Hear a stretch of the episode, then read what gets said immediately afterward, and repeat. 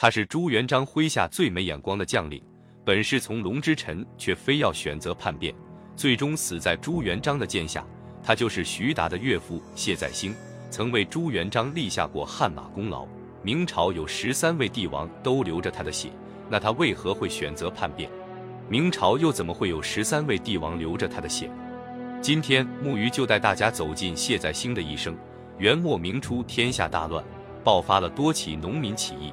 公元一千三百五十四年，朱元璋带着自己手底下的起义军南下定远，紧接着又一举攻下滁州。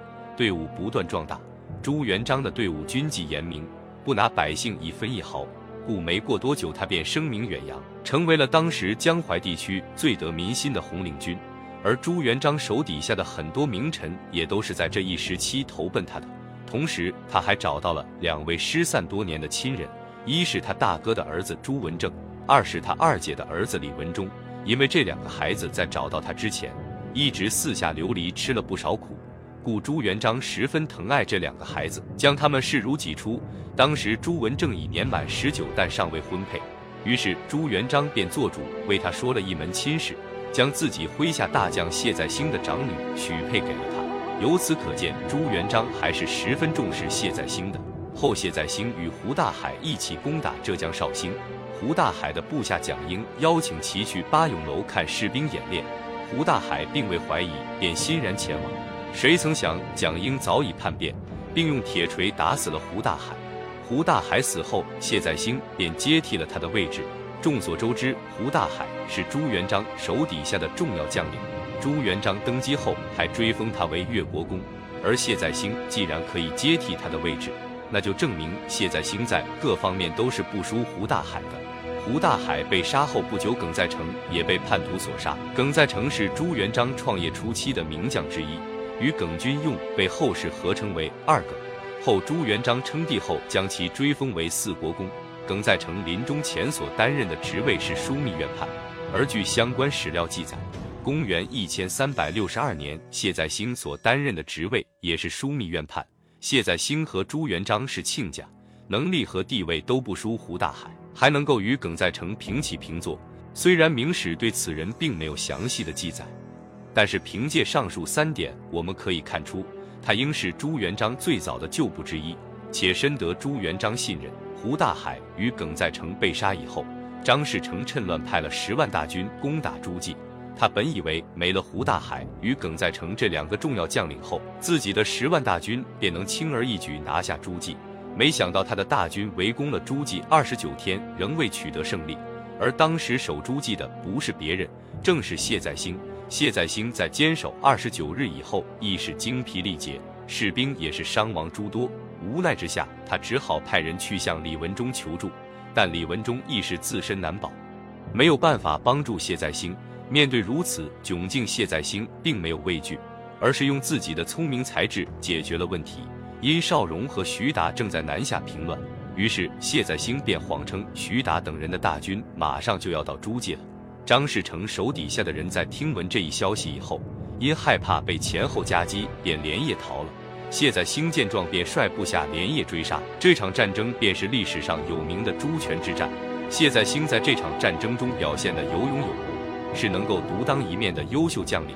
在他守诸暨期间，张士诚曾为能够有效地打击朱元璋势力，给谢载兴添堵，便命其部下诸暨城外仅数十里处。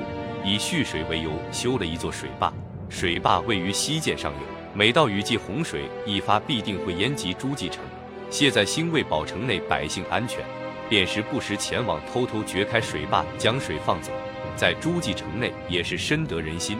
按理说，像他这样的人物，应该前途一片光明才对，但他却并未得以善终，原因是他背叛了朱元璋。公元一千三百六十三年二月。陈友谅麾下大将张定边带兵攻打饶州，朱元璋大败。张士诚见状，趁机攻打安丰，想要抓走小明王韩林儿。朱元璋不得不带兵增援。另一边，陈友谅见朱元璋脱不开身，便率六十万大军攻打南昌。朱元璋不能两头都顾，只好命侄子朱文正和大将邓愈死守南昌城，直到他救出韩林儿以后，才带兵赶往南昌。也就是在这个时候，谢再兴突然叛变了。他降于张士诚，可以说谢在兴叛变的时间是非常巧妙的，因为此时正是朱元璋最艰难的时刻。他的背叛对于当时的朱元璋而言，无疑是雪上加霜。那他为什么要选择背叛呢？难道仅仅是因为他没有眼光吗？其实并不是。早在朱元璋占领这西以后，两人之间便有了嫌隙。朱元璋下令阻断张士诚的贸易，谢在兴麾下有两名将领却不听招呼，仗着自己是谢在兴的心腹，便违抗命令，悄悄在张士诚的势力范围内做生意。朱元璋知道此事以后，一怒之下便杀了二人。不仅如此，他还将二人的人头挂在了谢在兴厅上。这对于谢在兴而言是一种侮辱。俗话说，打狗还得看主人。他好歹是老将，也曾为朱元璋立下过功劳。他的人犯了错，朱元璋若是将人交给他，那他怎么也会给朱元璋一个交代。但朱元璋不给他面子，直接将人杀了不说，还将人头挂在他的厅上，是谁谁受得了？紧接着，朱元璋又将谢再兴的次女许给了徐达填房。当时谢再兴并不在南京，也不知道此事。当他回到南京的时候，自己的女儿已经为人妻了。这事儿看起来是风光无比，甚至可以说是谢在兴占了便宜。但这一切不过是外人的看法罢了。对于谢在兴而言，自己的女儿结婚了，他这个做父亲的居然不知道，这也让他感受到十分愤怒。但因为朱元璋是他的上司。所以也只是敢怒不敢言，更令他意想不到的还在后面。朱元璋趁他回南京，便派刘梦庚到诸暨接管了他的兵马。等谢再兴再次回到诸暨时，就只是一个空头将领。可真是一个大惊喜，先杀他心腹，又私自嫁他女儿，最后还夺了他的兵权，着实惹恼了谢再兴。于是他瞅准时机叛变了。此后便发生了历史上著名的鄱阳湖之战。这是朱元璋人生中的重要转折点。这一战，他大败陈友谅，成为了长江中下游霸主。张士诚见状，也改变了对朱元璋的态度，从一开始的攻转为守。鄱阳湖之战结束的第二年，朱元璋终于想起了谢再兴这名叛将，他派李文忠和胡德己在义乌迎战谢再兴，并下了必杀令，要求二人务必要除掉他。李文忠一行来势汹汹，再加上谢再兴虽降于张士诚，但并不属于张士诚的嫡系，故援军来的不及时，最终谢在兴大败，成为朱元璋大军的剑下亡魂。由于谢在兴叛变之时，两个女儿在南京，并未参与叛变之事，再加上二女嫁的都是朱元璋亲属，所以后续朱元璋也并未为难谢在兴的女儿，但他的两个弟弟可就没那么好的运气了。谢在兴死后，他的两个弟弟死守余杭，本想守着余杭过一阵安生日子，逃过此劫。李文忠却并不打算放过他们，多次出兵围剿二人。二人走投无路，只好向张士诚求助，谁知对方竟见死不救。无奈之下，只好与李文忠谈判，表示只要李文忠能保全二人性命，他们便开城门投降。李文忠年轻气盛，急于立功，于是便答应了二人的要求。就这样，整个余杭城唾手而得。令李文忠没有想到的是，当他将谢在兴的两个弟弟押到南京后，朱元璋却坚持要杀他们。他表示谢在兴本是他的亲家，但却选择了背叛他，这是他不能接受也不可饶恕的。李文忠无奈，只好让朱元璋杀了二人。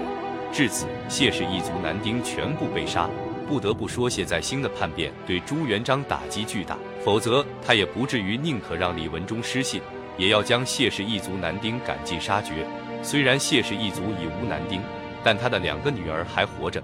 长女为朱正文之妻，后朱正文起了疑心，最终被朱元璋囚禁而死。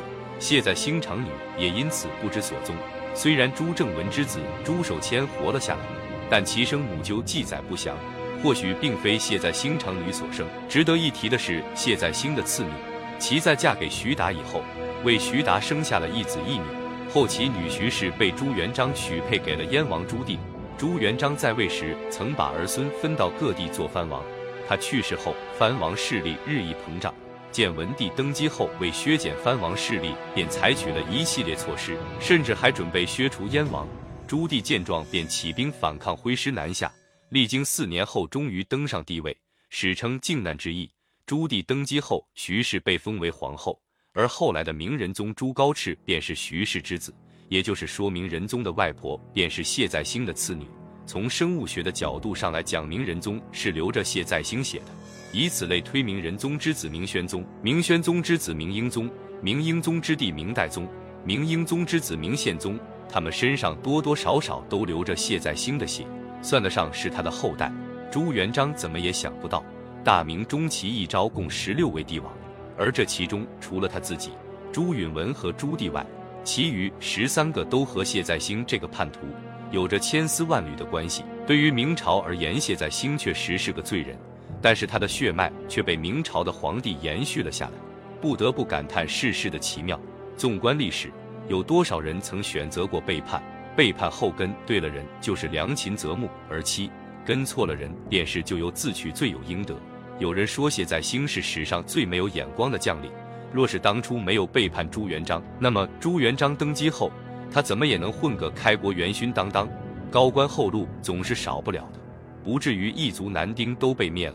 但谁又曾想过，这位从朱元璋起兵时就跟随他的将领，又是朱元璋亲家的他，究竟抱着什么样的心态投降的？而在千百年后，人们提及这位悲剧性的将领，也不过只剩下一声叹息。